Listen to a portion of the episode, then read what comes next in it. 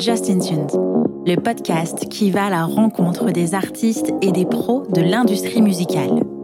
Ici, on parle de musique, de carrière, de galère, de créativité, de talent et de passion. Je suis Justine, fondatrice du podcast et chef de projet pour les entreprises culturelles et projets créatifs. Chaque semaine, je me mets au défi de pouvoir vous partager un max d'infos et d'inspiration pour propulser vos projets. Je vous laisse et je vous souhaite une bonne écoute. Hello Marceau Hello Justine Comment tu vas? Ça va et toi? Bah écoute, euh, nickel aussi. On ne peut plus ravi qu'on arrive à faire euh, ce podcast euh, C'est ça. pour de bon. On était dans la course tous les deux et on y arrive. Bonheur. Absolument. Et donc, du coup, merci beaucoup d'être avec moi aujourd'hui. C'est vrai que ça a été hyper compliqué d'arriver à, à se brancher en synchro, mais je suis très très ravie d'être là avec toi aujourd'hui pour cet épisode. Tout pareil, merci à toi de me recevoir et c'est un vrai plaisir que, que de se lancer dans cet échange. Est-ce que tu peux te présenter, s'il te plaît? Eh ben écoute, euh, moi je, je m'appelle Marceau, je suis producteur et enfin producteur, producteur au sens américain, producteur réel comme on dit en France, donc c'est-à-dire que je produis euh, de la musique, je, Mhm. je m'occupe de tout l'habillage des chansons. Je suis compositeur aussi. Mon quotidien est, est divisé entre plusieurs artistes que j'accompagne euh, plus ou moins récemment et euh, dans le but de, de, de donner le meilleur et de faire les plus belles chansons en sortie de studio. Ok. Alors, est-ce que tu peux me parler un petit peu plus de ton parcours, de ce que tu as fait euh, jusqu'à présent? Mine de rien, il s'est passé pas mal de choses. Parce que moi, Mhm. de base, j'ai commencé avec un, un groupe de rock il y a plus de dix ans. C'est marrant, je sais plus avec qui j'en parlais euh, récemment, où on se disait, je crois qu'on fête le dixième, euh, la dixième année d'anniversaire de, de la séparation du, de, de mon groupe, avec lequel j'ai commencé. Donc, on a commencé très jeune, on a fait beaucoup de scènes, on était sur une scène euh, assez rock indé. Mhm.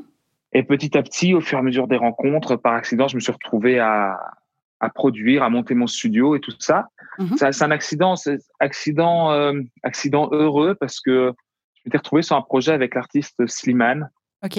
et euh, je produisais de la musique. C'était juste pour moi, c'est-à-dire j'avais mon, mon laboratoire de, de production, d'écriture et je faisais mes chansons. C'était accidentel, hein, c'était des maquettes plus plus, mais Slimane était assez sensible à, à comment je faisais, euh, comment je montais, je fabriquais mes chansons et on a commencé à bosser ensemble euh, sur quelques maquettes pour lui. Puis euh, en parallèle, Lou, il s'était inscrit à The Voice et tout le monde connaît l'incroyable parcours de, de Slimane à Oui. The Voice et tout ce qui s'en est suivi. Et puis il avait décidé de me garder dans son équipe créative pour faire euh, son premier album.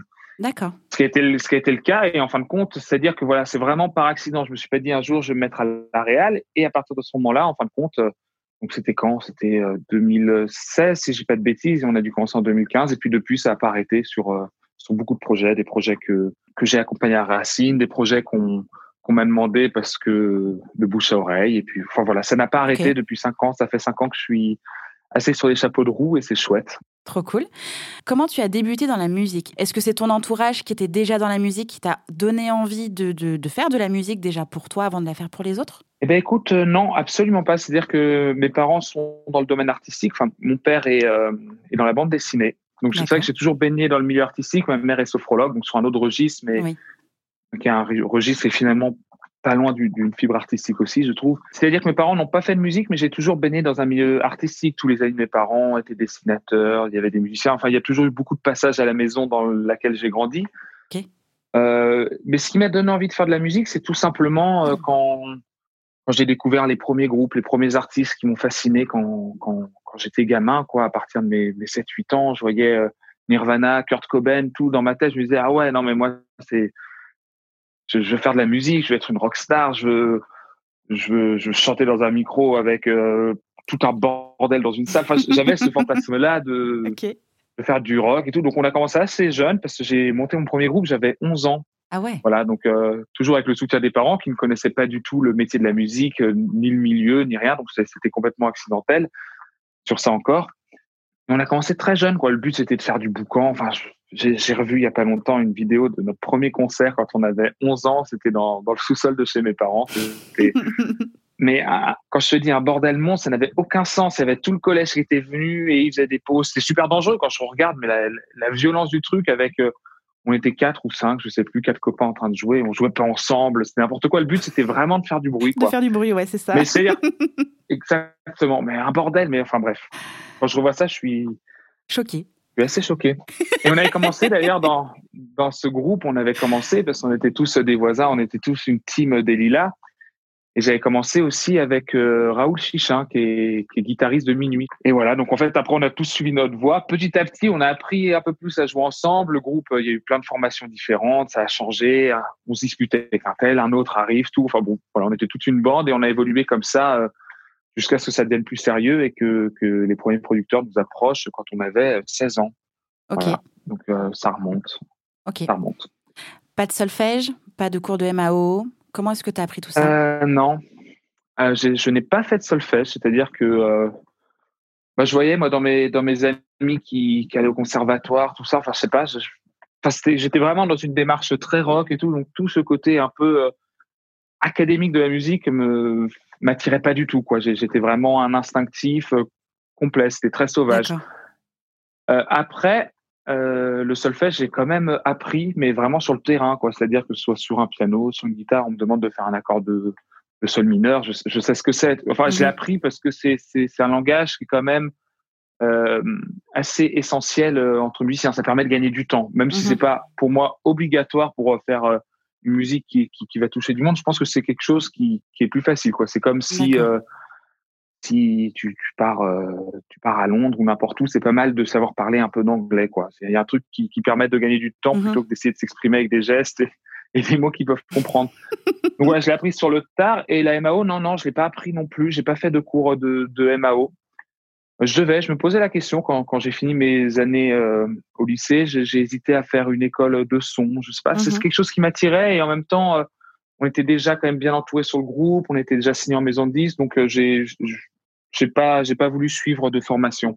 En fait, là où j'ai appris, c'est tout simplement sur le terrain aussi, en bossant à côté de de, de, de grands réals qui sur lesquels je regardais tout ce qu'ils faisaient. Ça me fascinait de voir leur façon qu'ils avaient de faire et avec quelle avec quelle magie ils étaient capables de faire sonner euh, une guitare, une, une programme rythmique, euh, une voix, tout. Ça me fascinait. Je me disais mais comment ils font? J'ai toujours été assez fasciné par euh, quand même comment ça pouvait se passer.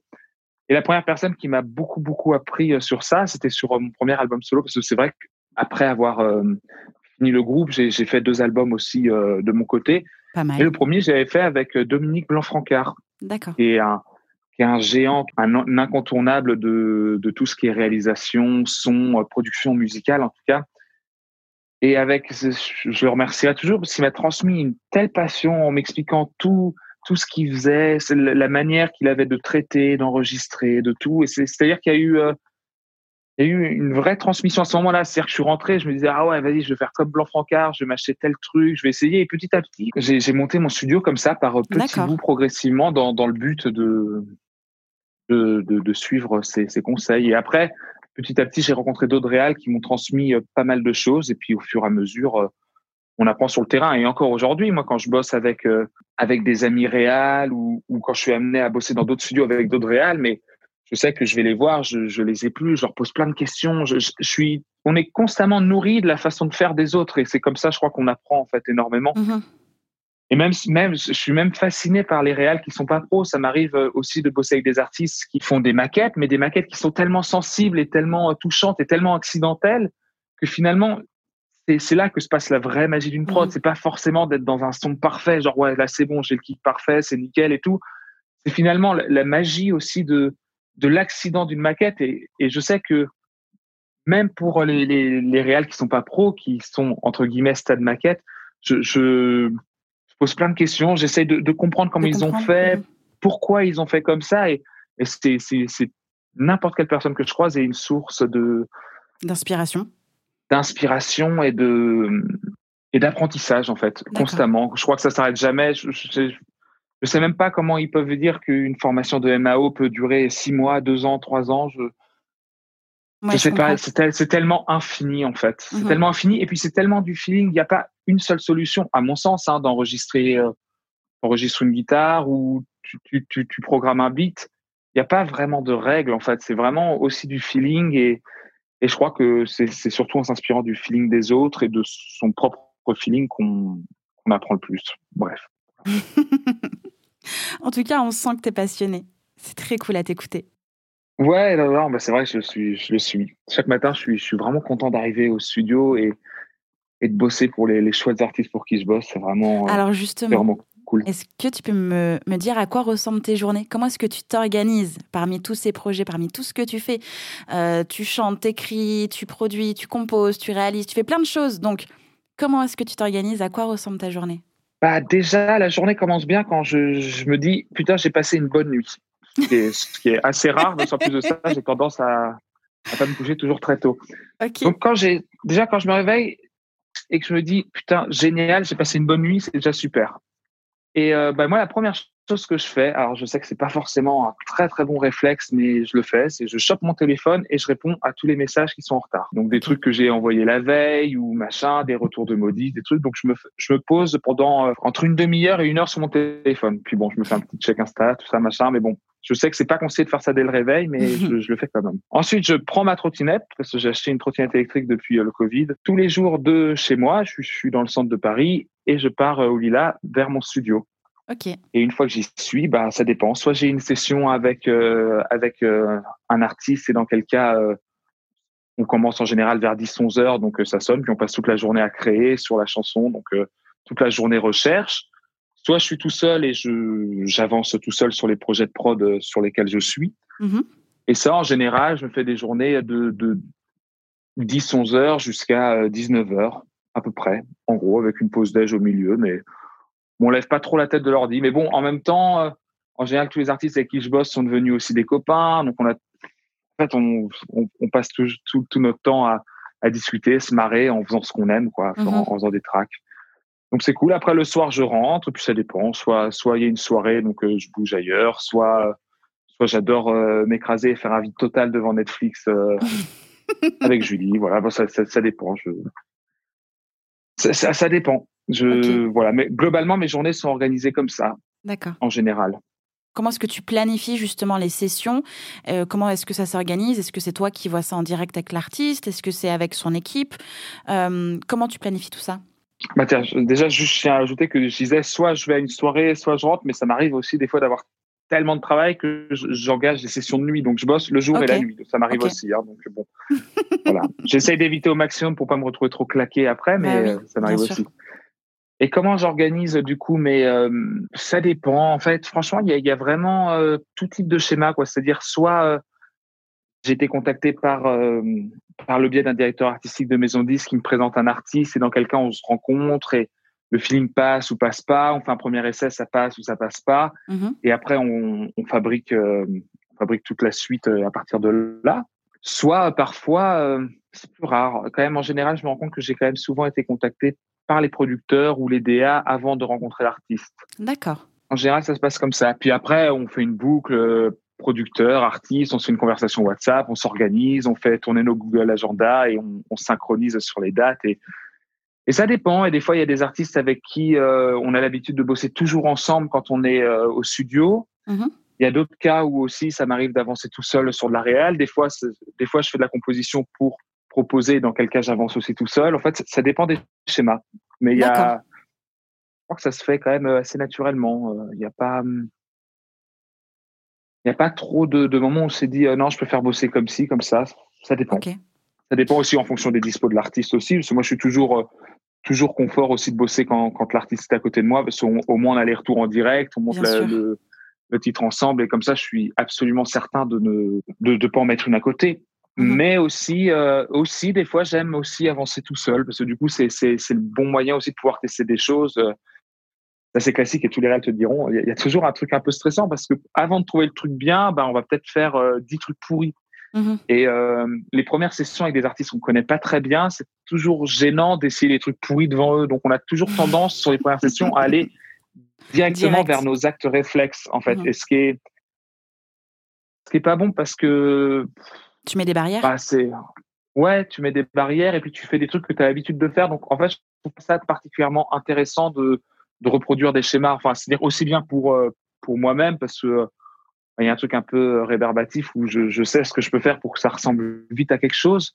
Mais ce que j'aime bien, c'est à chaque fois quand je finis une prod, me dire putain, je me suis complètement surpris, je ne pensais pas que j'allais -hmm. pouvoir euh, arriver sur ça. Voilà. Après, par contre, quand il y a plusieurs séances et qu'il y a une confiance qui est installée, que ça fait plusieurs temps, plusieurs années que tu bosses avec quelqu'un, tu peux te permettre de faire des trucs pourris parce que de toute façon, ils savent que tu as déjà fait des trucs qui leur ont plu à plusieurs reprises, donc euh, ils ont confiance en ton goût. Mais c'est vrai que sur les premières sessions, des fois, j'aime bien commencer tout seul et pouvoir envoyer un, premier jet, genre, euh, OK, voilà ce que je te propose suite à plein de recherches avortées, comme ça au mmh. moins. Euh. Oui, quelque chose sans filtre, sans filtre extérieur, et puis même sans tes propres filtres à toi, finalement. Absolument, absolument. Et comment est-ce que tu choisis tes projets? Tu as déjà pu, par exemple, dire non, je suis pas hyper à l'aise sur euh, cette thématique, euh, ou alors je suis euh, over et donc j'ai pas le temps de m'occuper du projet, ou est-ce que justement tu acceptes tout parce que tout te plaît, parce que tu es un passionné, parce que justement tu aimes bien sortir de ta zone de confort, en tout cas c'est ce que j'ai l'impression. Qu'est-ce qui fait que tu travailles sur un projet, pas un autre? Particulier, c'est vrai que tu as raison, je suis un passionné, que j'essaie de voir le meilleur chez chacun des artistes. Après, il y a des réalités. Quoi. déjà, il y a la réalité du planning où euh, bah, j'ai pas le don euh, de. D'ubiquité. D'ubiquité, ouais. Je, sais jamais comment le dire. Je crois que je l'ai dit une tu fois. c'est pour ça que je l'ai dit tout doucement. je l'ai dit en spread. je vois très bien. T'inquiète, je connais. Celui-là, il me stresse un peu ce mot. Mais bon, en tout cas, c'était bien celui-ci. C'est bon, ok. D'ubiquité. D'ubiquité.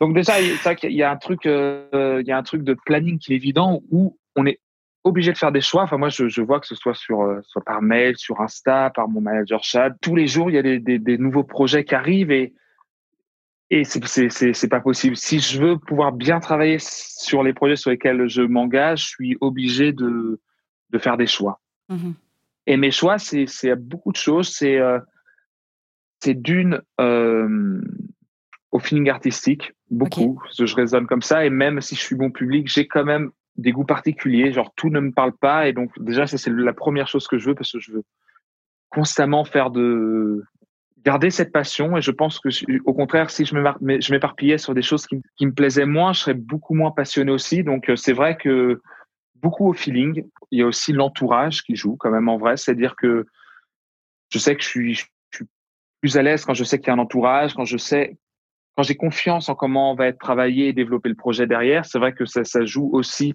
quand tu as un producteur partenaire avec qui tu as partagé pas mal de choses. C'est le cas de, de Chad Bocara. Je mhm. sais que tu l'as reçu aussi. Oui.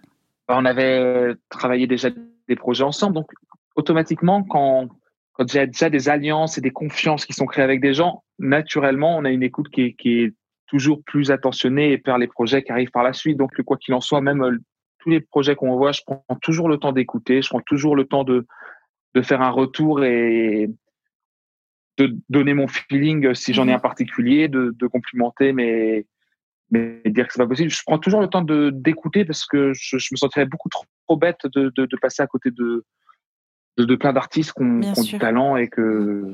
Mais euh, c'est vrai que quand même l'important, le premier atout, c'est quand je reçois un titre, si j'écoute, ça me touche et je vois comment je peux aider l'artiste à aller encore plus loin dans sa créativité, c'est c'est la règle numéro un quoi. Et c'est mhm. vrai que ça, ça pour que ça, ça le fasse à ce point, c'est quand même euh, c'est quand même rare. Puis c'est vrai que j'ai des goûts qui sont assez particuliers. Bah, je pense que si, si tu regardes un peu mon, mon tracklist euh, d'artistes, yes. c'est pas particulièrement euh, habituel ce genre d'artiste. Ouais, puis il y a plusieurs, euh, pourtant sur des couleurs très différentes. C'est vrai mhm. que c'est vraiment la chose que, que je recherche quand, quand je reçois quelque chose. C'est en fait, il existe des modes. J'adore recevoir quelque chose qui est complètement euh, hors contexte de tout ce qui se fait parce que je vois tellement ce que ça peut devenir et je vois tellement à quel point une singularité peut créer une mode après en fait. Et mhm. c'est surtout ça qui m'attire en fait parce que il y a plein de choses qui se passent et c'est magnifique la mode parce que euh, c'est des courants, il y a plein de courants en même temps. Je, je, je préfère essayer d'en fabriquer une, modestement, hein, bien sûr, que d'en suivre une. Donc c'est vrai que je suis toujours, euh, je suis toujours attiré quand même par une certaine singularité. Je, me, je me rends compte hein, sur tous les artistes que que j'aime, avec qui j'ai du suivi et pour pour qui je je, je bosserai corps et âme, nuit et jour parce que ça me passionne. C'est il y a toujours ce, ce truc qui est un, un peu en décalage et je ne sais pas pourquoi, c'est, ça m'a toujours attiré en fait. C'est vrai, notamment euh, sur le projet de Suzanne ou encore Foé ou, euh, ou encore Michel. Enfin, les trois sont hyper singuliers ou même encore Naya. C'est que à aucun moment il peut y avoir une ressemblance entre ces artistes-là.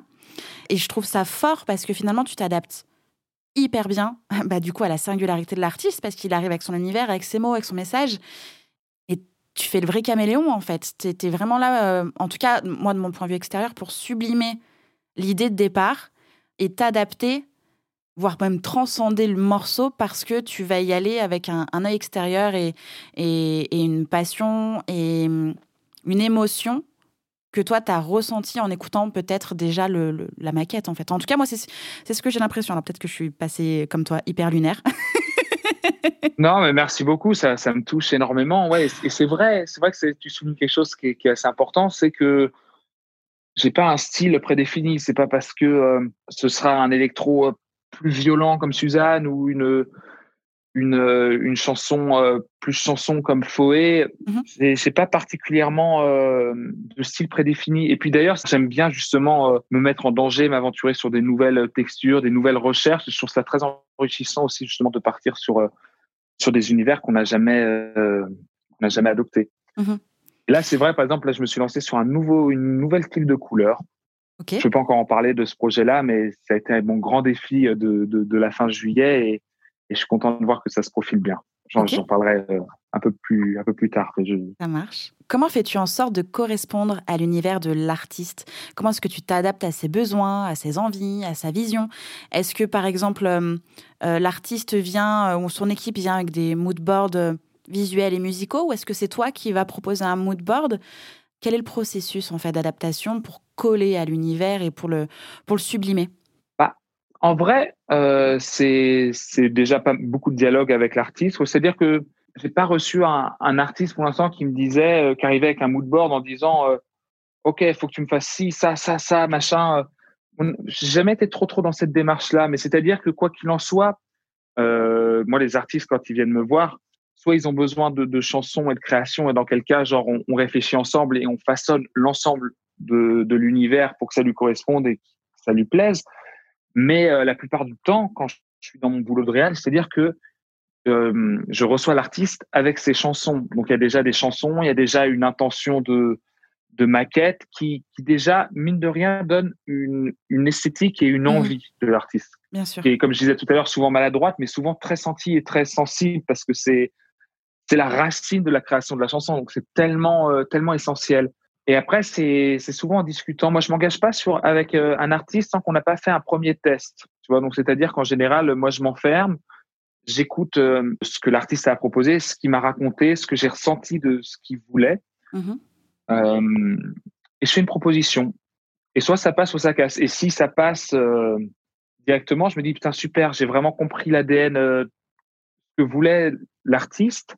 Et je sais que derrière, on a instauré un truc de confiance et que l'artiste va se dire, OK, il, il m'a compris au niveau du goût, je peux, je peux m'ouvrir aussi à lui, quoi. En mhm. gros. Voilà. C'est plutôt dans cette démarche-là. D'accord. Par exemple, je sais que, par exemple, on parlait de Suzanne tout à l'heure. Suzanne, elle a fait des essais avec plusieurs réals avant euh, qu'on se rencontre. Mhm. Et il y avait ce titre que, que je trouvais super fun. Enfin, je sais que Chad était venu me faire écouter euh, quelques mois auparavant. En fin, de compte, on a commencé l'aventure Suzanne à peu près en même temps que l'aventure Foé, quoi. C'est-à-dire que. D'accord. En fait, Chad, je voyais, avec Chad, on se connaît depuis très longtemps, quoi. On a grandi tous les deux au Lila. On, on est, on est des amis de très longue date. Et je le voyais travailler sur euh, son artiste génie et j'arrêtais pas de lui dire, je fais, putain, dès que tu as des beaux projets comme ça par la suite, tu viens me voir direct. J'ai vraiment envie qu'on puisse, euh, qu'on puisse entamer euh, un projet ensemble. Mhm. Et un jour, il arrive au studio, je me rappelle, c'était fin août. Il faut que je te fasse écouter des trucs. Et là, il arrive au studio, il me fait play sur, euh, sur Suzanne mhm. et sur Foé. Et je, découvre les deux artistes et je te dis, Chad, franchement, quelle ambiance de fou. On y va à fond. On y va à mhm. fond. Donc, on a commencé à bosser sur Foé et pour pas me surcharger de travail, je sais qu'il a commencé à, à, faire écouter Suzanne à d'autres réals avec qui ça n'a ça, ça pas matché. Moi, il y avait cette chanson, j'en avais entendu plusieurs de Suzanne, dont La Flemme, qui était mhm. en version maquette, et je trouvais qu'elle, je trouvais qu'elle avait un, tel talent au niveau de l'écriture, de la singularité aussi au niveau de sa voix, de tout. Je savais même pas encore que, qu'elle est, comment elle était en vrai. On s'était jamais rencontrés. Je, je connaissais que très peu du concept, mais j'avais déjà entendu ces titres-là et j'étais, j'étais super excité sur son projet. Quoi, j'avais vraiment envie de faire. Et euh, deux trois mois après. Euh, ça dit, tu veux pas faire un essai sur euh, la flemme Je fais un test sur la flemme. Avait fait ça très vite. Je sais que Suzanne arrivait, je crois que c'était un mardi, elle, elle passait en fin de journée 17h. Et le but, le mardi matin, c'était de faire une première version de la flemme assez rapide pour pouvoir lui faire écouter, voir comment comment ça match et mhm. se rencontrer avec euh, une première base de travail qui avait été faite. Je ne sais jamais si je leur ai raconté, mais bon, c'est pas grave, ça, ferait une anecdote si jamais ils écoutent le podcast. mais je suis je suis du genre à arriver au studio, je suis du genre à flâner, à rigoler, à passer des coups de fil, à machin. Je peux être un peu lunaire et euh, je suis un peu un artiste. Je peux je peux être un peu du genre à m'y mettre à la dernière minute. Enfin bon. Okay. Et donc la matinée passe, je fais putain merde, il est déjà 14 heures et tout. Et je fais vas-y boum boum boum. Mais j'avais déjà tellement tout euh, tout senti de. Mhm. Oui, c'est ça exactement. C'est-à-dire que j'entends et c'est vrai qu'on a des références en, en, commun avec Suzanne. Et je sentais vraiment bien euh, l'ADN de son projet. Puis moi, j'étais, j'écoutais beaucoup d'électro à cette période. Enfin, je sentais très bien. Et à 14 heures, je me mets à fond et c'était très automatique et très limpide. Et en trois heures, j'ai fait un premier couplet refrain de, de, de La Flemme. Mhm. Suzanne et Chad sont arrivés au studio pour écouter. Et euh, c'est Chad qui me l'a raconté après, parce que moi, je rencontrais Suzanne et toujours la première rencontre, bah, on se pose des questions. On, on se sent, un peu voir comment, comment ça se passe, si on s'entend bien, on se pose des questions et tout.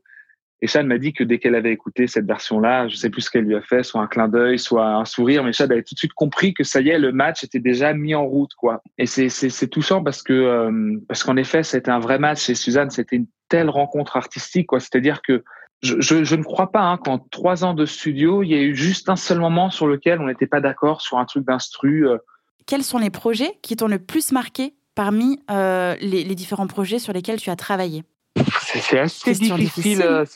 Ouais, question très difficile parce que en réalité, euh, chacun des projets m'ont marqué parce que ça a été euh, de l'énergie et de l'investissement à des périodes différentes. Et c'est-à-dire que je repense à, à chaque projet comme, euh, je sais pas comment le dire, mais c'est-à-dire que, enfin, je sais pas, c'est peut-être juste dans ma nature où je suis, je suis tellement mélancolique que n'importe laquelle de, de, de, mes époques euh, reste un bon souvenir. Donc, c'est-à-dire que tous les projets a, que, que j'ai pu faire, les plus compliqués, les, les plus limpides ou et plus ou moins inspirant. Tout c'était tellement associé tout le temps à des choses et des saveurs d'un moment que, que je crois qu'il n'y a, pas un seul projet sur lequel je ne garde pas un souvenir euh, incroyablement euh, chouette en fait. Donc euh, voilà. Après évidemment il y a des, souvenirs qui sont complètement mémorables, quoi. Des moments où on tape des barres de rire. Je me rappelle très bien sur la fin de l'album de Foé.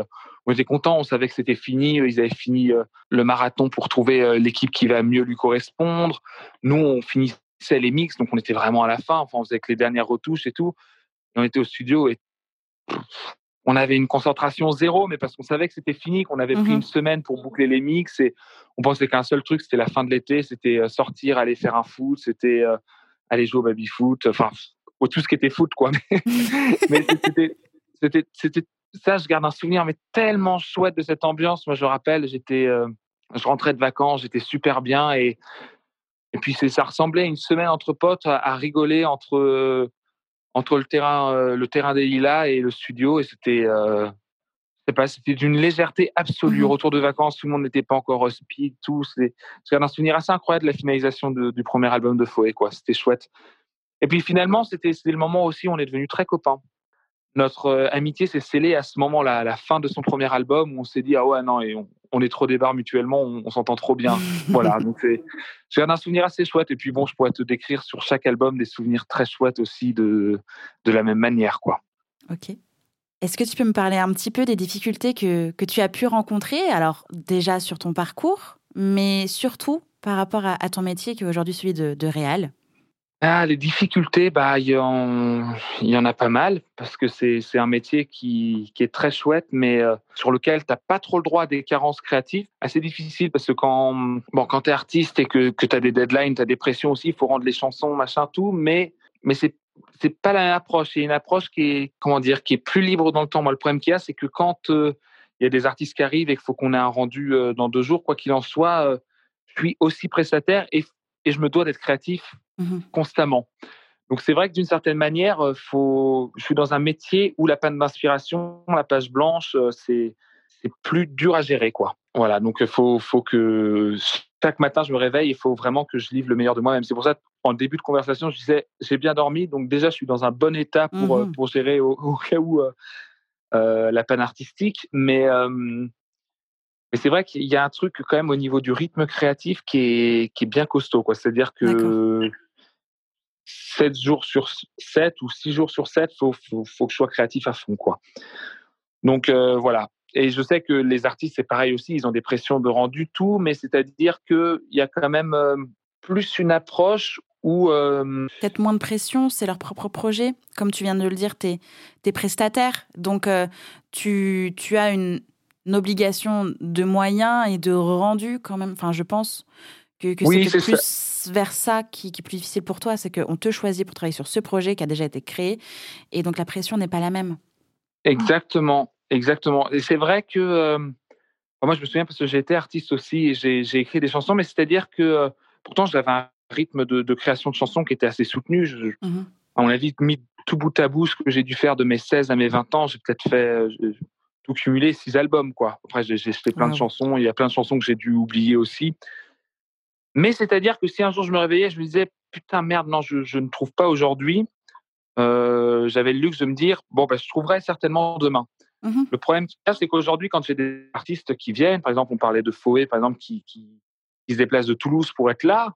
Quand l'artiste est là et est venu de Toulouse pour travailler avec toi, je peux pas lui dire oh bah vas-y on, verra demain. Donc il y a un truc où il faut que sur l'instant soit créatif et, efficace.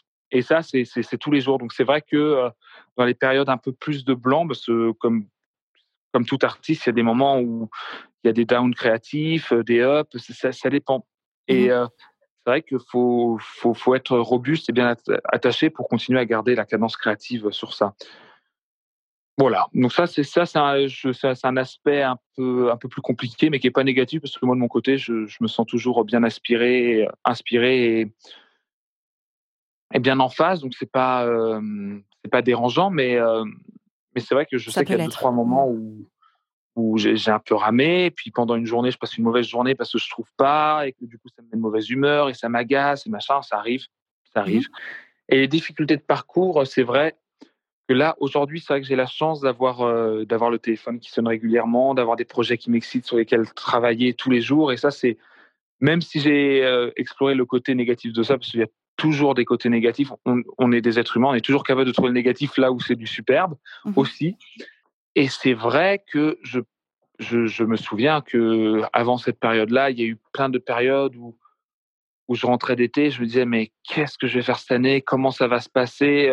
Là, aujourd'hui, c'est super. Je, suis, j'ai encore de la promo, j'ai encore des, choses à défendre, il y a encore quelques scènes, mais qu'est-ce qui va se passer le reste de mmh l'année? Il, y a quand même un truc qui est aussi super stressant, et je pense à tous ces artistes qui sont en train de subir, euh, artistes et producteurs qui sont en train de subir cette crise du, Covid-19. Là, c'est, enfin, c'est, aussi le problème de, des métiers artistiques aussi, c'est que c'est vrai que c'est très fluctuant, c'est fait de haut, de bas, on n'est pas dans une stabilité. Euh, euh, professionnelle qui est, qui est rassurante. Surtout que de base, on a, je pense qu'on a tous des, des, fragilités, des inquiétudes. Je crois que qu'être artiste, ça nécessite aussi un peu ça euh, dans le fond pour euh, pour pouvoir faire des, des, choses qui touchent. Enfin, je pense qu'on l'a on l'a tous en soi et que d'une certaine manière, être artiste, c'est faire passer à la lumière et au, sublime aussi des, des, des séquelles qu'on a qu'on a un peu tous on est un peu tous dans le beat. Mais c'est sûr que du coup, c'est particulièrement dur à gérer. Je sais que j'ai eu des phases comme ça où, je me disais putain et merde et, demain quoi, qu'est-ce que je fais, comment ça se passe, tout. Après, je suis content et je remercie la bonne étoile de m'avoir emmené vers ce que je fais là, qui me correspond certainement beaucoup plus que ce que j'ai pu faire avant. Mais c'est vrai que je suis passé pendant près de sept ans à, osciller avec des points d'interrogation et me dire putain quoi, comment, euh,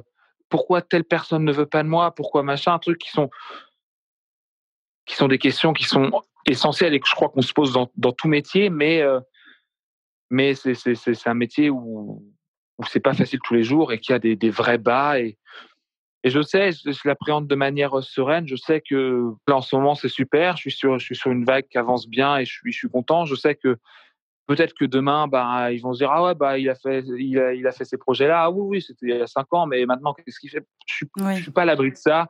Personne n'est à l'abri de ça. Et je sais que c'est un des trucs compliqués de, de ce métier, c'est, c'est, de tenir à la distance et de, de pas baisser les bras au premier creux de vague, parce que moi, j'en ai eu plusieurs des creux de vague et il y a toujours la suivante qui arrive. Donc, euh, faut être patient et toujours être, euh, être bien accroché, je pense. Voilà. Ça, c'est un aspect aussi qui est difficile de, de notre métier. Bien sûr. C'est vrai qu'il y a vraiment une notion de faut pas lâcher en fait. Si c'est le seul plan, s'il n'y a pas de plan B, c'est faut pas lâcher. Et le creux de la vague, il est dur, il peut être long, euh, mais il nourrit à un endroit de quelque chose et il va pousser sans doute à faire autre chose ou en tout cas à faire les choses différemment tout en restant accroché à ce plan, si on n'a pas d'autre, si c'est la seule raison pour laquelle on se lève le matin. T'as trop raison. T'as trop raison. Et tu fais bien de le préciser, c'est que tu as eu plusieurs creux de la vague, mais t'attendais le, le up, t'attendais la suivante. Et ma question est, qu'est-ce que tu faisais dans le creux de la vague? Est-ce que tu étais du genre à, t'apitoyer? Est-ce que justement tu activais le réseau? Sur quoi tu travaillais? Qu'est-ce que tu faisais pour ne pas euh, sentir ce creux et pour ne pas rester enfermé là-dedans, pour euh, attraper la chance en fait? Écoute, moi je me rappelle d'un, de, de moments où je me posais des questions, où je me disais, mais pourquoi certains artistes obtenaient ci, ça, et, etc. Et oui, c'est vrai que j'ai passé beaucoup de temps à me questionner parce que j'ai, y a eu plein de choses que que je comprenais pas. Parce que moi, je, suis arrivé, j'étais très très jeune dans ce dans ce milieu, et il y a plein de choses, de codes, de, réflexions que j'avais pas eu. Enfin, je, me rends bien compte que que je réfléchis aujourd'hui pas pareil que quand j'avais 16 ans, même si je me suis toujours senti euh, mature. Ben, je me rends compte en fait que je l'étais pas du tout. Et j'ai passé beaucoup de temps à décortiquer, à essayer de comprendre comment la musique était faite, qu'est-ce qu'aimait telle ou telle personne, tel ou tel média, qui sont des, des réflexions où je, je, que je m'étais pas posé avant. Je me suis beaucoup posé à réfléchir et à essayer de décortiquer pourquoi tel rebondissement à tel et tel moment. Pourquoi mmh Je suis beaucoup questionné sur ça pour essayer de comprendre euh, l'évolution artistique des autres, comment c'était fait, quelles, quelles étaient les tendances, quelles étaient machins. Enfin, je me suis posé beaucoup de questions sur ça. J'ai beaucoup analysé ça, beaucoup analysé comment était fait la musique aussi. C'est-à-dire que euh, on a souvent l'impression que quand il y a un creux, qu'il n'y a personne qui nous attend, bah, on n'a plus rien à faire. C'est vrai que c'est stimulant d'avoir quelqu'un qui t'attend, qui te dit euh, faut que tu me rendes ça pour tel, tel, tel moment. C'est vrai que c'est un accélérateur, mais en réalité, je pense que tout se construit euh, à la racine, à la graine que tu plantes. C'est-à-dire que pour planter une graine, tu n'as pas besoin de quelqu'un qui te le demande.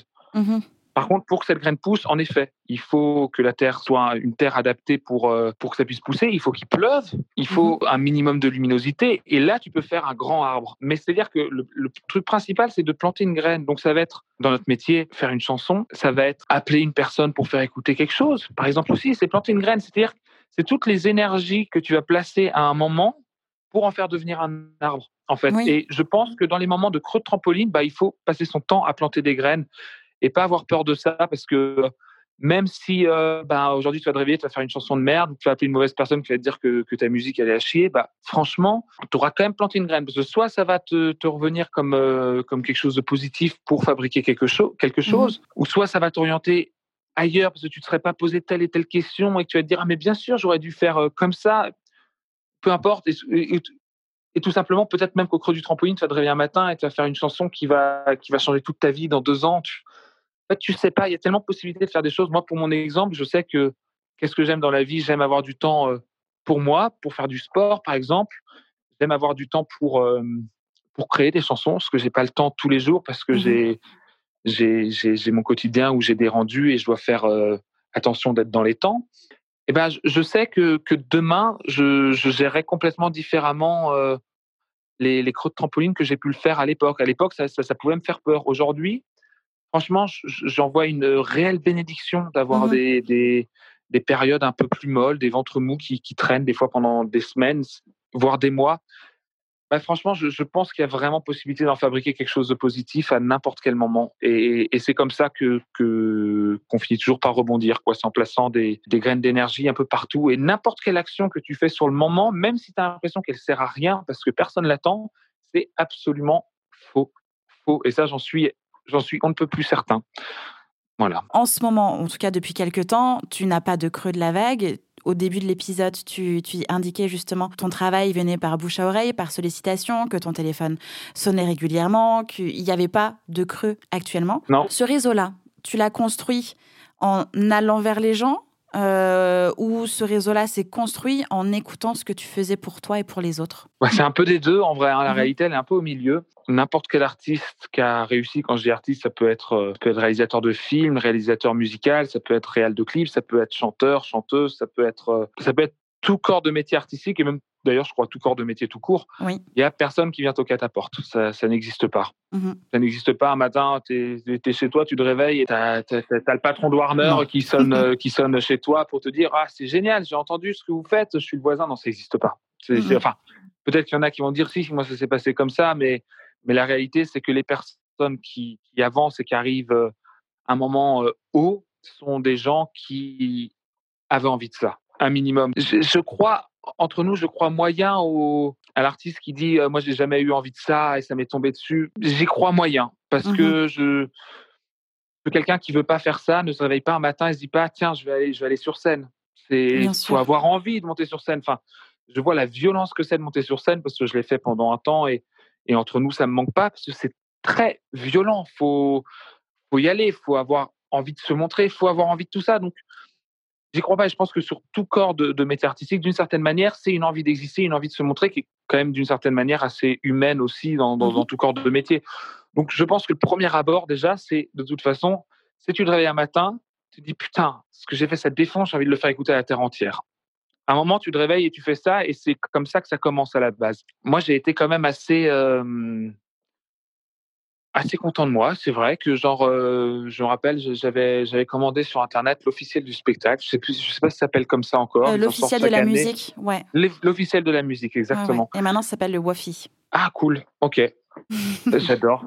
J'adore regarder. Enfin, je, je me rappelle, j'avais feuilleté ça et j'avais 16 ans, puis j'envoyais nos maquettes pourries. Putain, il y, a plein de gens euh, qui, je dois connaître aujourd'hui. Je suis très content qu'ils ne l'aient pas reçu, qu'ils s'en rappellent pas, parce que à mon C'était une catastrophe. Enfin, c'est une catastrophe. Non, non, c'était la C'était les prémices. Mhm. C'est ça, exactement. Et puis un jour, il y, a un producteur qui a répondu. Et ça a commencé comme ça, mais c'est vrai que d'une certaine manière, moi, j'ai jamais hésité à, faire écouter aux gens, demander quand j'avais quelque chose à demander, parce que, euh, parce que je pense que c'est essentiel. Les, les gens ne devinent pas ce que tu attends. Les, voilà, c'est des trucs. Euh, je sais que je suis allé vers les gens. Je sais que, voilà, en tout cas, je sais que j'ai pas hésité. Euh, à faire écouter mon travail à mmh plusieurs reprises, surtout sur le début où j'ai eu euh, j'ai envie de découvrir ce que je fais, ce qu'on faisait avec mon groupe. J'ai j'ai pas hésité à, à démarcher aussi d'autres groupes qui, qui faisaient qu'on était sur des styles séminaires pour enfin des styles similaires pas séminaires des styles similaires pour faire de la scène on passait des coups de fil avec les gars du groupe pour qu'on aille jouer à tel tel endroit parce qu'on avait envie de ça après petit à petit on a eu un tourneur qui nous a présenté des gens et je sais que j'ai toujours aimé, en tout cas, le, relationnel et le contact humain. Après, une fois que les choses se sont mises en place et que j'ai eu un, premier cercle autour de moi et euh, que, que, les choses ont commencé à exister, les choses se sont faites assez naturellement. C'est-à-dire mmh. surtout depuis peu, enfin depuis que je me suis lancé dans la réal, c'était, comme je disais au début de la conversation, c'était un accident où, où j'avais absolument pas prévu à un moment donné de, de monter mon studio et d'en faire ma vie, en fait, d'être auteur-compositeur mmh et, et réal. Je n'avais absolument pas prévu de, de, faire ça. Et ça a été un peu un accident. Après, euh, je sais que j'ai toujours porté un intérêt. Si, euh, bah, par exemple, typiquement, genre, je donnais cet exemple tout à l'heure, Chad, mon manager, qui est aussi Chad Bocara, qui, qui, qui gère euh, Faubourg 26. La, Faubourg 26, la prod Faubourg 26. Donc, d'ailleurs, je suis très, très fier de, de compter parmi les artistes Faubourg 26 maintenant bah, typiquement, je, le voyais faire, je voyais travailler avec sa, première artiste génie et je trouvais que putain, on se captait trop. Je voyais où ils allaient, je voyais tout ça et genre, je me sentais tellement bien.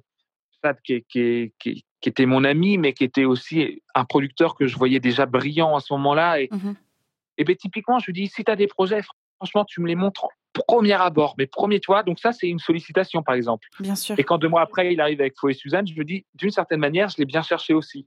Oui. Et, et ça, j'ai jamais hésité à, à, quand je sens une chance à saisir, aller la saisir. Ensuite, c'est vrai que là, de, de, de, et surtout en ce moment, c'est vrai qu'il y, y, a un vrai, un vrai bouche à oreille qui se crée et, et les gens je sens que de plus en plus ils, sont au courant de ce que je fais, que j'ai fait tel artiste, tel artiste, et que et que naturellement euh, on me contacte. Donc il y, a un peu des deux. Donc c'est vrai que euh, ça dépend des périodes, mais c'est vrai qu'aujourd'hui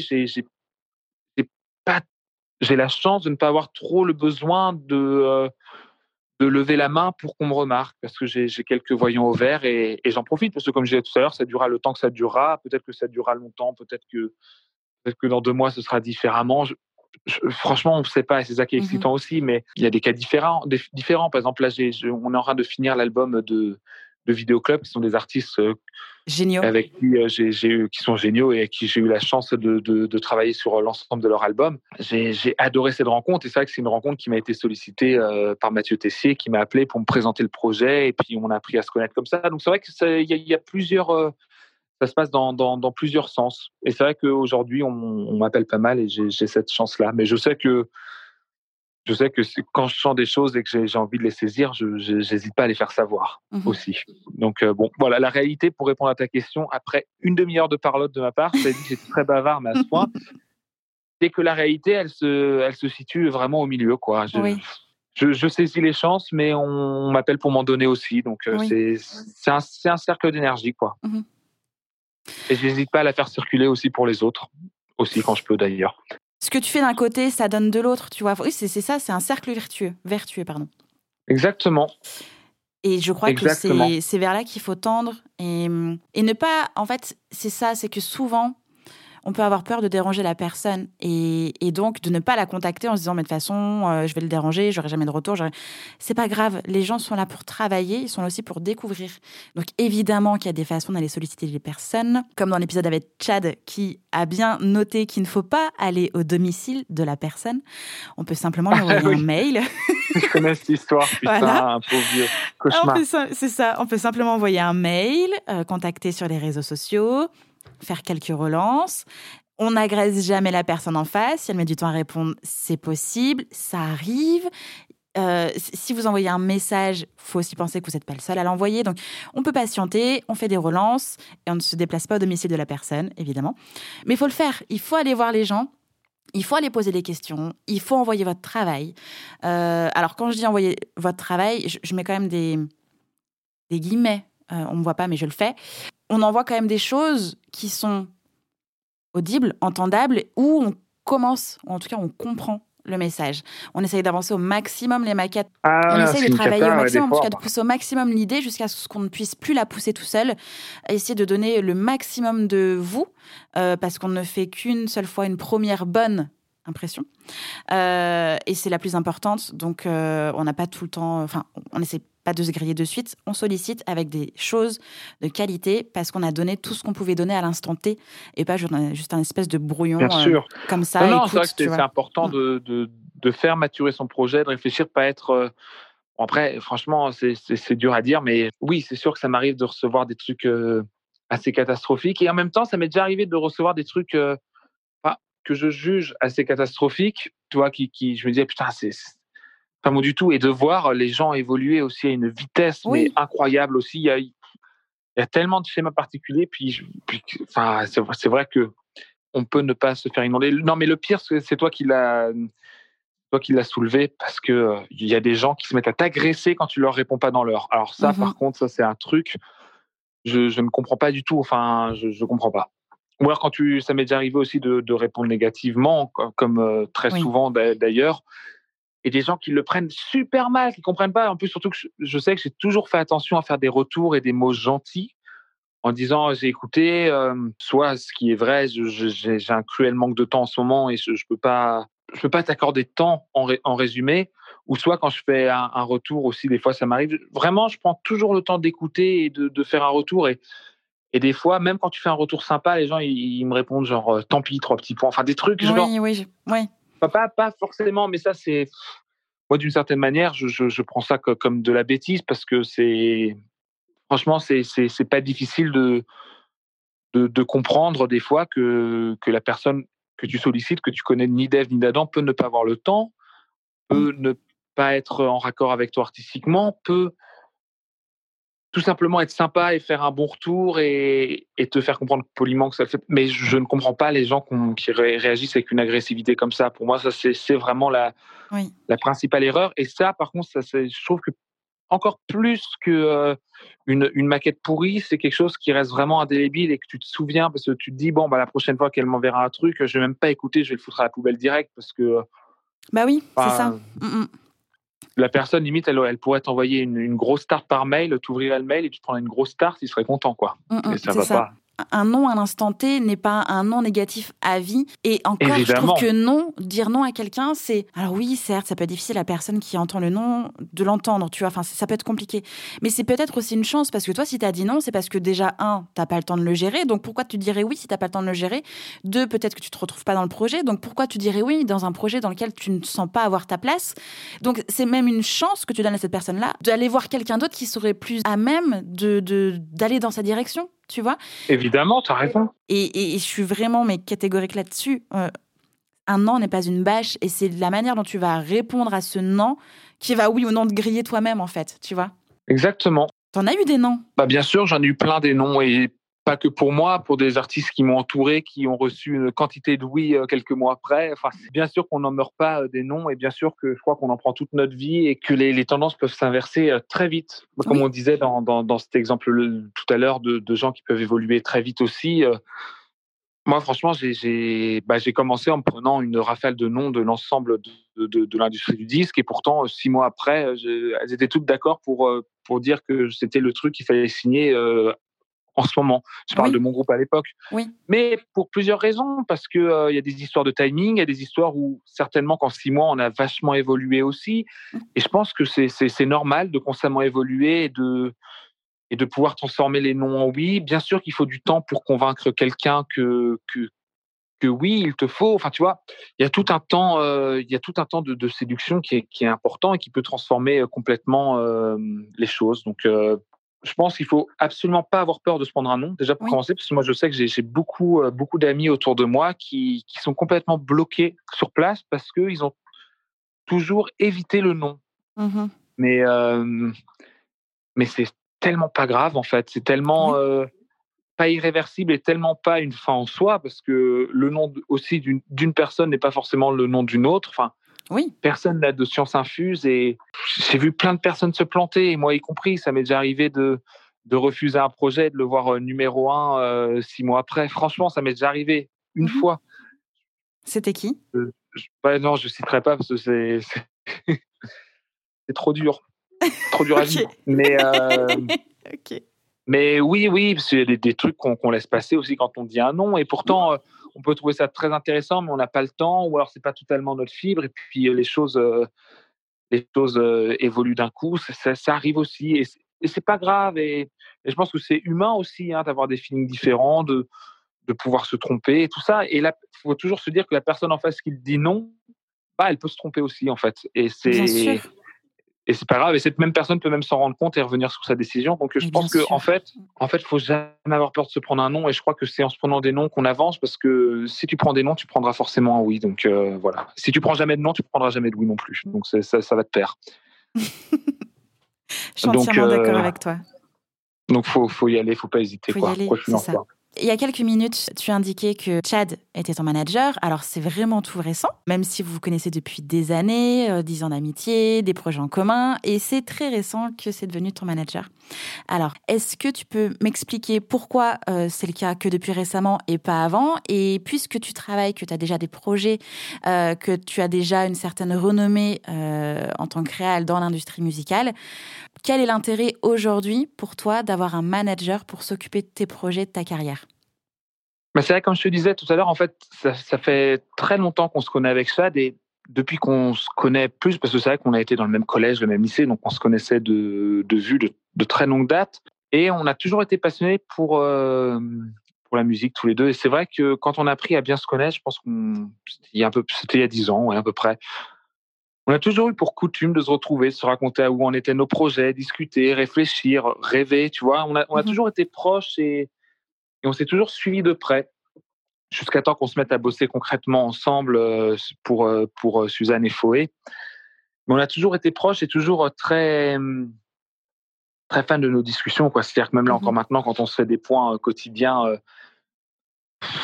c'est très rare que je reparte et qu'il et qu'il fasse pas jour dehors, quoi. Enfin, que la nuit soit passée sans qu'on qu'on ait eu de blanc et qu'on qu'on ait ouvert chacun des dossiers, qu'on les ait dépiautés, qu'on les ait réfléchis. Enfin, c'est mmh euh, on a une vraie communication depuis longtemps. Et, euh, et c'est vrai que hum, moi, j'ai toujours dans l'AREA, en tout cas, bossé, euh, bossé seul, en direct avec, avec les partenaires et tout ça. Et,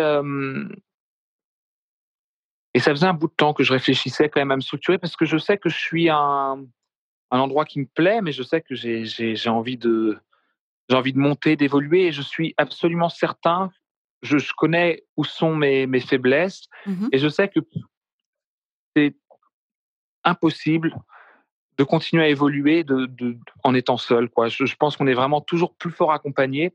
J'y pensais, j'avais envie de me structurer pour pouvoir accompagner dans les choix, pour pouvoir réfléchir tout un modèle de perspective d'évolution de carrière, pour euh, mmh gérer toute la communication avec les partenaires, que ce soit euh, du point de vue stratégique, du point de vue euh, aussi négo, de, tout l'aspect évolution de carrière, business. Je, je sentais que j'avais besoin de quelqu'un et, et pour être honnête, je réfléchissais, j'avais des propositions, mais je ne voyais absolument personne d'autre que Chad. C'est ça que la relation avec avec un manager, c'est tellement particulier, c'est tellement fusionnel, il faut pouvoir parler de tout, il faut que cette personne te connaisse, à mon sens. C'est-à-dire que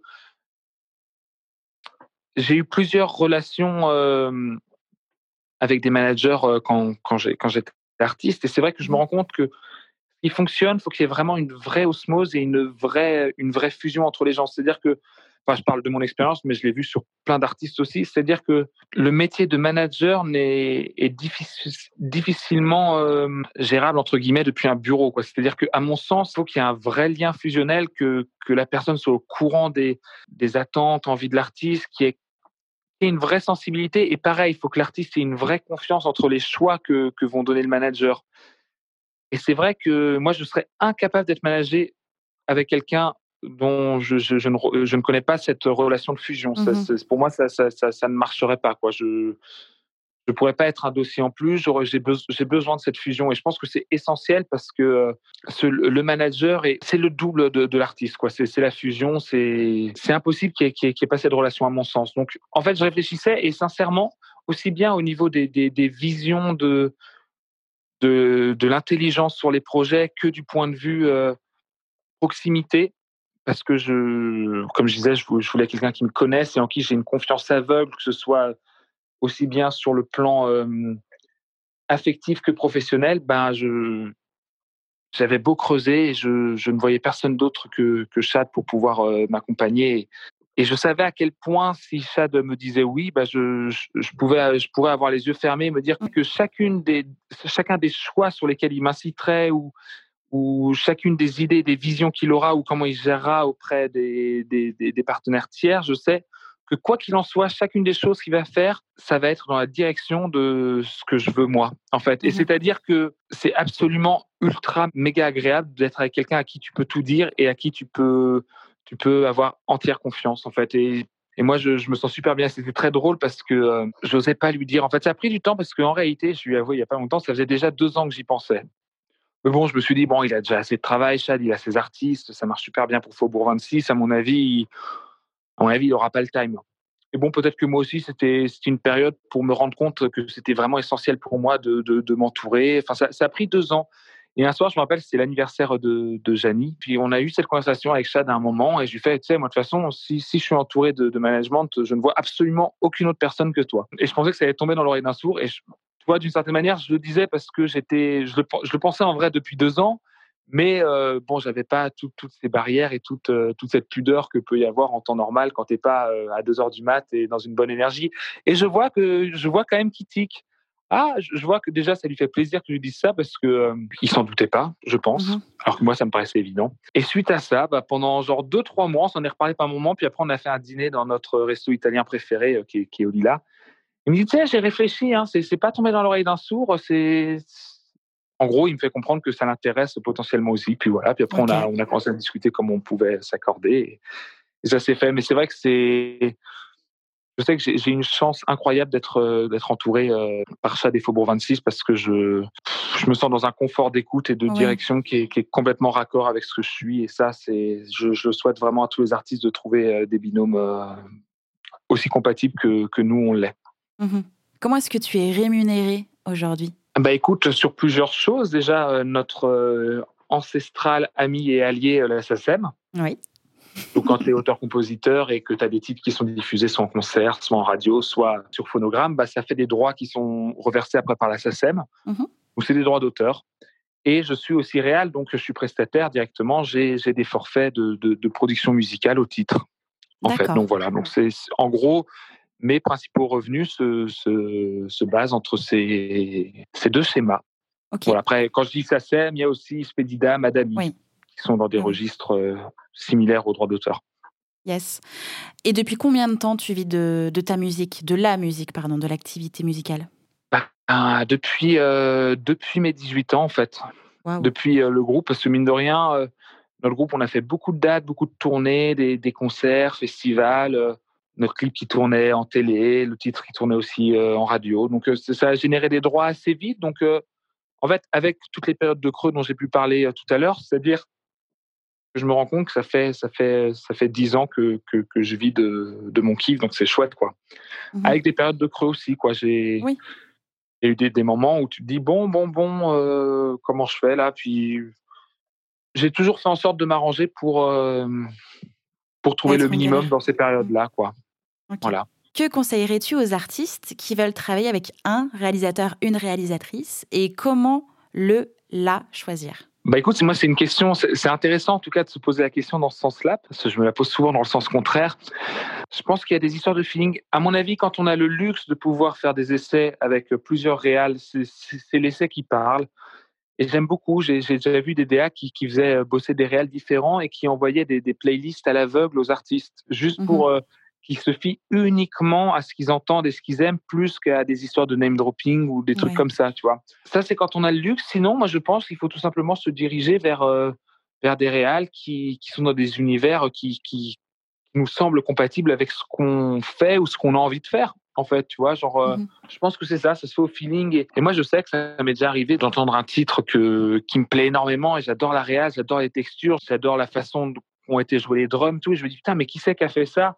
Et je repère qui a fait ça, je regarde, c'est assez facile de trouver sur, euh, sur le net et se, se diriger vers cette personne. Après, là où c'est compliqué, c'est que les réals qui, qui, qui, sont importants, en tout cas des, des réals de marque, c'est qu'ils coûtent assez cher. Donc c'est vrai que d'une certaine manière, je pense que c'est aussi euh, une discussion qui arrive dans un second temps, une fois qu'il y a tout un entourage d'équipe et tout ça pour euh, mettre en place les budgets, tout ça. Et c'est à ce mmh moment-là, en général, qui, qui réfléchissent quel réal. Alors on, a, on peut proposer un tel, tu vois, qui fait ça, ça, est-ce que ça te parle? Ok, vous voulez faire un essai Souvent, ça se passe comme ça.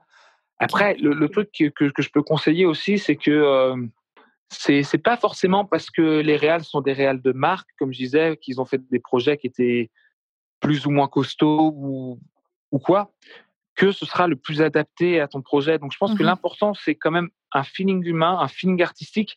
Et franchement, il y a énormément je parle pour euh, ceux qui sont en, début de, développement, qui ont, besoin de trouver le binôme créatif aussi. Il y a énormément d'artistes euh, réels ou des beatmakers et tout qui sont complètement dans l'ombre, mais qui font des trucs incroyables. C'est marrant parce qu'il y a beaucoup de beatmakers aussi qui me démarchent, qui m'envoient et qui me disent ah, Qu'est-ce que tu en penses de ça? Peut-être que tu pourrais faire écouter à, tel et tel artiste, machin et tout au culot, mais j'écoute et je me dis putain, mais les mecs, franchement, ils sont, ils sont seuls tout dans leur coin, ils font des trucs de ouf, mais genre vraiment, genre j'en ai plein, même au Lila, des mecs qui, qui carburent et, et franchement, je pense que l'important, c'est, de pas forcément d'avoir le name dropping, genre telle ou telle personne, parce que d'une certaine manière, euh, l'important, c'est de fabriquer de la team créative. Et tu vois, c'est exactement, euh, c'est, pour ça que je trouve que c'est, avec grande classe qu'il a géré ça. Et d'ailleurs, je le remercie encore, mais Slimane qui sortait de The Voice, qui gagne The Voice, qui a une, une explosion de renommée par, à partir de cette émission, et qui décide de garder les, les, gars qui l'accompagnent et qui, qui, étaient là aussi avant, mais qui n'avaient pas fait leur preuve. Enfin, je mmh pense à moi, en l'occurrence, qui n'avais jamais fait une vraie réale. C'est-à-dire qu'à mon avis, je, je, pas bête, je me doute que les gens, peut-être de la maison de disque ou autre, vont dire Ah, tu devrais peut-être bosser avec un tel, un tel et tout, Bien son et tout.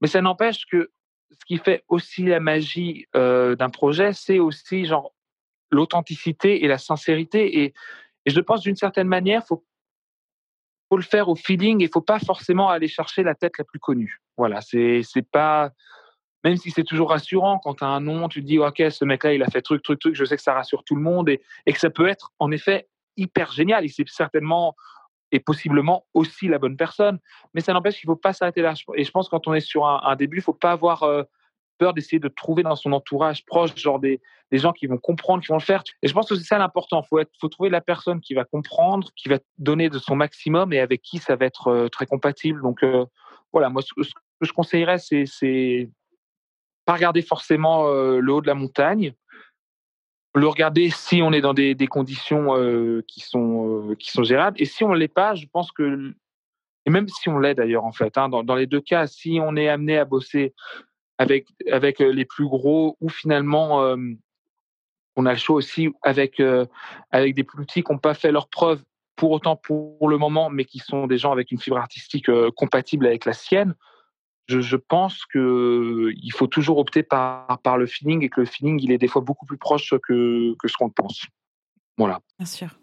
Je suis entièrement d'accord avec toi. Le partenaire qu'on a envie d'avoir dans son équipe, que ce soit le réel ou la réelle, le ou la manager. C'est du feeling, c'est de la rencontre, c'est de l'entente, c'est évidemment est-ce que le projet parle à la personne, la vision qui peut y avoir, la conscience qui peut être là. Et finalement, euh, c'est presque presque tout le temps le, même process. Est-ce qu'on s'entend bien? Est-ce qu'on parle la même langue? Est-ce qu'on se comprend sur les envies du projet? Et euh, est-ce que euh, est-ce que tu as envie d'avancer avec moi en fait? Je crois que c'est toujours ces mêmes questions. Exactement. Et c'est l'essentiel, quoi. Et je pense que euh, c'est marrant parce que quand tu me disais manager, en effet, tu vois, par exemple, cette histoire, euh, moi je raconte l'histoire euh, avec Chad où c'est vrai, en effet, c'est une histoire de longue date qui s'est concrétisée à un moment, mais il y, a, mmh il y a aussi des histoires comme celle de, de, Angèle qui finalement a, commencé avec quelqu'un qui était même pas du tout du métier, mmh par exemple. Et eh ben moi je pense que les, les success stories sont, sont liées aussi à, à toute la, la sincérité et l'énergie que, que mettent que mettre toute une troupe ensemble. Et je pense que c'est en effet important. Et comme on le disait tout à l'heure, de toute façon, on avance toujours plus fort euh, à plusieurs, on est toujours plus solide à, plusieurs cerveaux et plusieurs bras. Et je pense que c'est très important, en tout cas dans l'équipe proche, d'être entouré de, de personnes avec qui euh, on, est complètement transparent et complètement en confiance. Quand je dis équipe mmh proche, en effet, c'est ça va être l'équipe proche créative, donc euh, par exemple le ou la réal, ça va être le management, le ou la manager qui, qui va accompagner. Après, je pense qu'il y a possibilité d'avoir des, des, des, équipes plus grandes avec qui il y a moins d'intimité quand un projet devient énorme. Mais d'une certaine mmh manière, je pense que, en tout cas, sur un projet, c'est l'impression, surtout aujourd'hui, je pense que le noyau dur de, de la team créative et euh, de management et tout, faut, faut réussir à créer une entité où, où c'est un noyau solide et dans lequel euh, tout le monde euh, marche dans le même sens. Je pense que une fois qu'on a ça, c'est c'est la première partie de l'équipe qui, qui, qui, était essentielle à créer. Et franchement, des fois, il faut juste regarder euh, sa nounou, son frère. Tu, ne sais pas. On sait, Bien sûr. C'est plus proche qu'on le pense en général. voilà, c'est juste ce que je veux dire. Et que conseillerais-tu aux artistes qui souhaitent devenir réalisateurs, réalisatrices? Ah bah, Franchement, de, de, télécharger un GarageBand ou un Logic et commencer à faire des maquettes direct. Yes. En fait, euh, moi, franchement, je, me rends compte d'un truc, c'est incroyable. Bah, j'en parlais tout à l'heure, je crois, de la dualité maquette à prod et que je, faisais toujours attention, en tout cas, de, ne pas perdre la, sensibilité première, même si elle était accidentelle. Bah, je pense qu'aujourd'hui, on a des outils et on a besoin de tellement peu de matériel pour faire des, des, des, des tracks et des productions énormes c'est-à-dire, moi, franchement, genre, je me revois là, par exemple, et j'en suis super fier. Il y a la mixtape de, de Michel là, qui est sortie le 4 septembre, dont je suis vraiment genre super fier. Enfin, j'adore. Je, l'ai accompagné sur toute la, la réale de, de, cette mixtape, sauf le, son feat avec Vladimir Cauchemar, qui a été produit par les soins de, de, Vladimir Cauchemar. Sur tout l'accompagnement, que ce soit réel ou, ou compo euh, que, que j'ai pu faire avec Michel, j'en suis genre vraiment dingue j'en suis super fier. Et on a fait tout ça pendant le confinement. Et pour être honnête, comment j'ai bossé euh, la de Michel, j'étais posé dans mon lit pendant le confinement avec un casque et juste l'ordi sur, euh, sur les jambes. Et pendant tout le confinement, j'ai juste bossé au casque comme, euh, comme je regarderais une, euh, une série Netflix. Quoi. Tu vois, ça n'a absolument. Et je me dis, putain, on peut faire des trucs, mais dingues, avec tellement peu de matos. Et ben moi, je, je trouve que c'est quand même vachement bien parce que, pareil, genre, au même titre que, que, que le ou la réal ou le management est pas loin dans ton, ton entourage, bah, la capacité de produire des, des, des chansons aussi grosses que tu l'imagines n'est pas plus loin que dans ton MacBook. Et ça, c'est quand même genre vraiment extraordinaire. Voir de, mmh voir de ton iPhone, quoi. J'ai entendu des maquettes faites sur GarageBand d'iPhone, genre c'est délirant. Mmh et moi, je me rends compte que franchement, genre aujourd'hui, je produis exactement comme. Euh, bon, j'ai appris des choses et je me suis amélioré, mais exactement de la même manière que je faisais mes maquettes euh, il y a dix ans.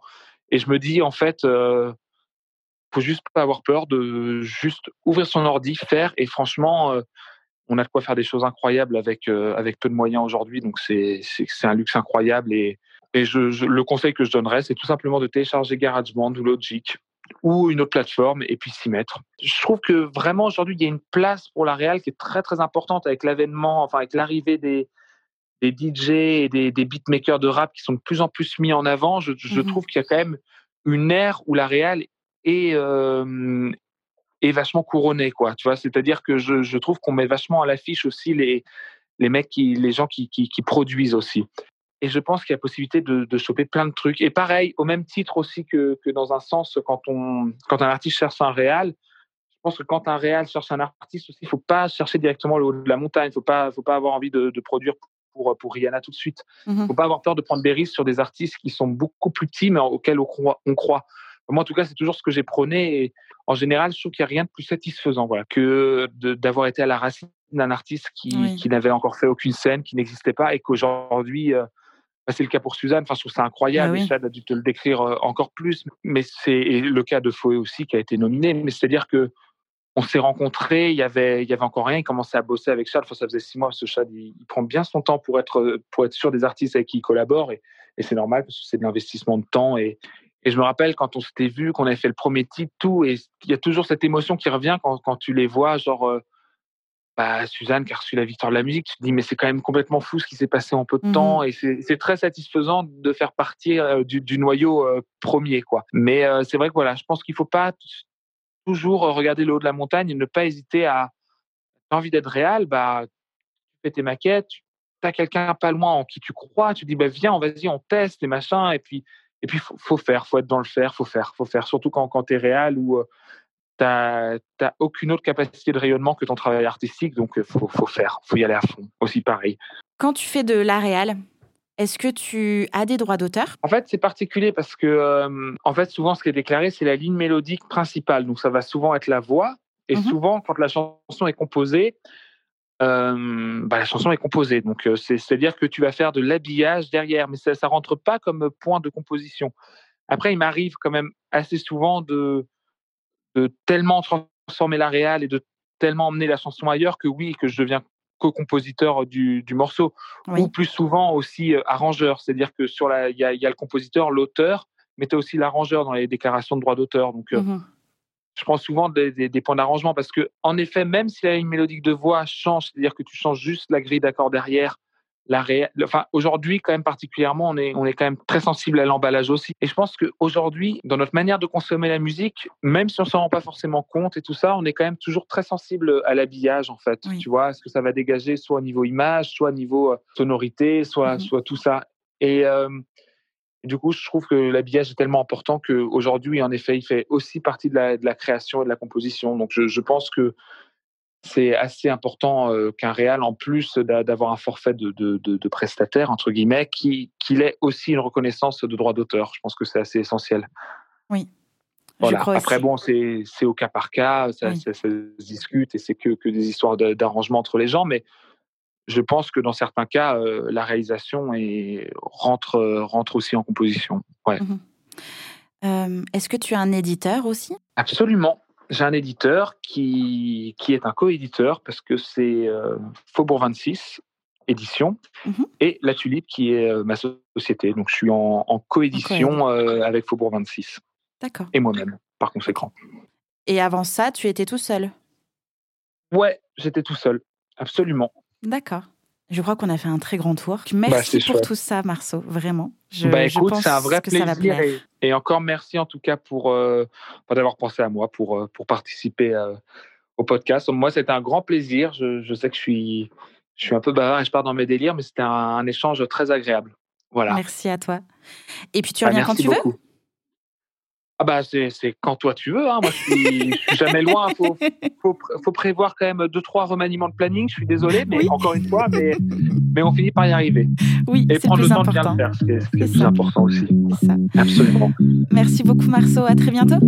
À tout bientôt. Merci salut. à toi, Justine. À vite. Salut, salut. J'espère que cet épisode vous a plu. N'hésitez pas à partager le podcast à une personne qui souhaite se lancer dans l'industrie musicale. Si vous aimez le podcast et son contenu et que vous souhaitez me soutenir, rien de plus simple. Il suffit de commenter, de mettre des pouces en l'air, de me donner des étoiles sur Apple Podcast, de suivre les réseaux sociaux du podcast et de vous y abonner sur Facebook, Instagram et Twitter au nom de Justin Tuned. Si vous avez des questions, si vous avez des idées pour les prochains épisodes, n'hésitez à me laisser votre message en commentaire ou alors directement sur l'adresse mail hello@justintunes.com. Merci d'avoir pris le temps de m'écouter et à très vite pour le prochain épisode du podcast Justin Tunes.